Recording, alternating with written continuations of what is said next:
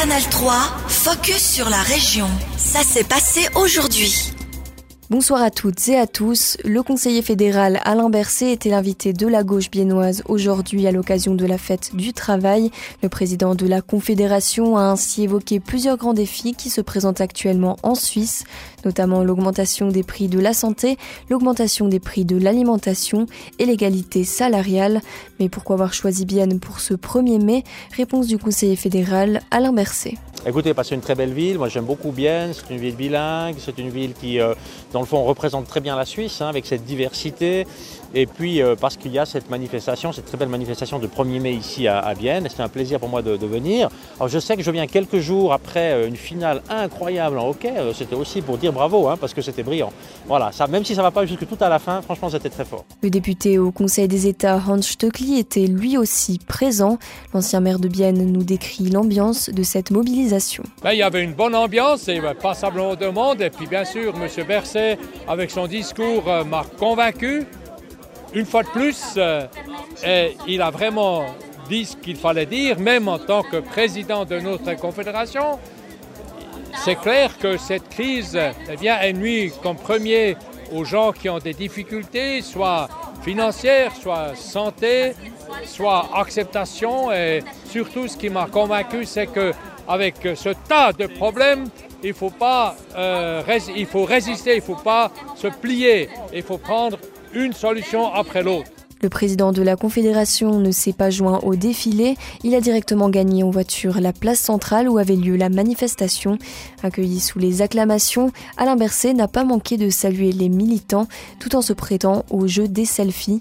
Il n'y a eu aucune manifestation d'hostilité. Une entreprise biennoise recycle les bouchons en liège, une offre peu connue mais de plus en plus importante pour l'environnement. La société coopérative biennoise d'achat de vin, les Guébé, récolte les bouchons depuis plusieurs années déjà pour protéger les forêts de chêne-liège. Et depuis un peu plus d'une année, elle est passée à la vitesse supérieure. L'offre de collecte s'adresse à tout le monde et pas seulement aux membres de la coopérative. Pourtant, le recyclage des bouchons en liège reste peu connu. Regard dans les coulisses du processus avec Aurélie Stefanizzi, responsable des achats à l'EGB. Une fois par année, donc il euh, y a la maison euh, Farla ou Schwerzenbach qui viennent euh, s'occuper de, de, les retirer. Et puis en fait, ce qui nous tient aussi à cœur, c'est que bah, ces bouchons, ils seront triés dans un atelier par des personnes défavorisées. Et ensuite, euh, une partie des bouchons, il sera transformé ben, en granulés par la maison euh, Schwerstenbach. Et puis la, quantité restante sera utilisée pour différentes applications euh, d'isolation en Suisse.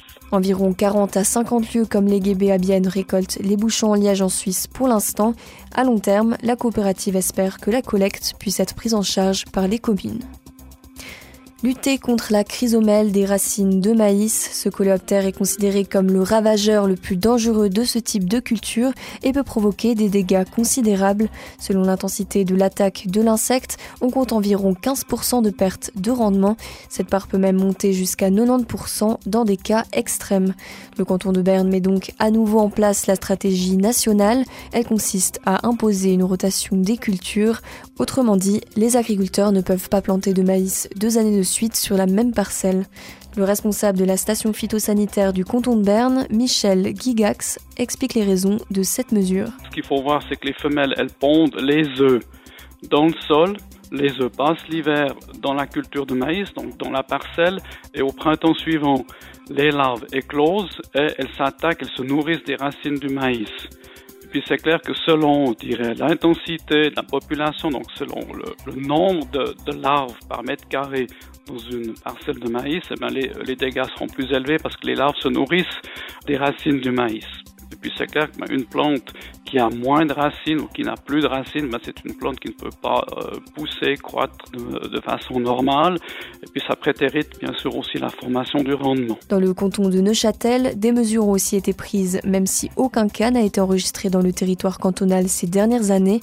Au domaine de Bel Air, au Landron, deux hectares de culture de maïs sont utilisés pour le labyrinthe, une activité proposée pour l'agrotourisme.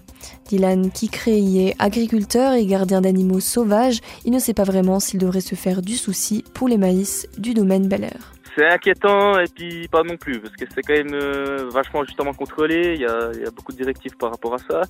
Donc à ce niveau-là, on est plutôt bien loti en Suisse. Mais après, c'est sûr que c'est quand même un peu inquiétant parce que c'est des ravageurs qui sont bah, très très difficiles à, s'en séparer et puis qui peuvent faire énormément de dégâts. Donc le ravageur est inquiétant, mais derrière les mesures suivent. Donc on peut espérer que ça ça devienne pas un problème national, disons. Des pertes de rendement extrêmes ont été observées uniquement dans la région d'origine du ravageur, au Canada et aux États-Unis.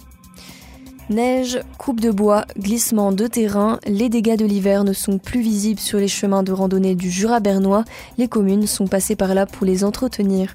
Alors oui, les chemins de randonnée sont maintenant prêts. Il ne faut tout de même pas oublier les précautions à prendre quand on fait de la randonnée. Marc-André Sprunger, chef d'arrondissement Berne Nord auprès de l'association Berne Rando. Il faut pas oublier qu'on est dans la nature, c'est de la randonnée. Le randonneur doit également être conscient de s'équiper de manière adéquate, que ce soit les souliers ou même euh, l'autre équipement, de bien planifier sa randonnée et l'entretien des chemins pédestres incombe aux communes. Donc euh, les chemins doivent, si possible, être euh, en, bon état, sécurisés.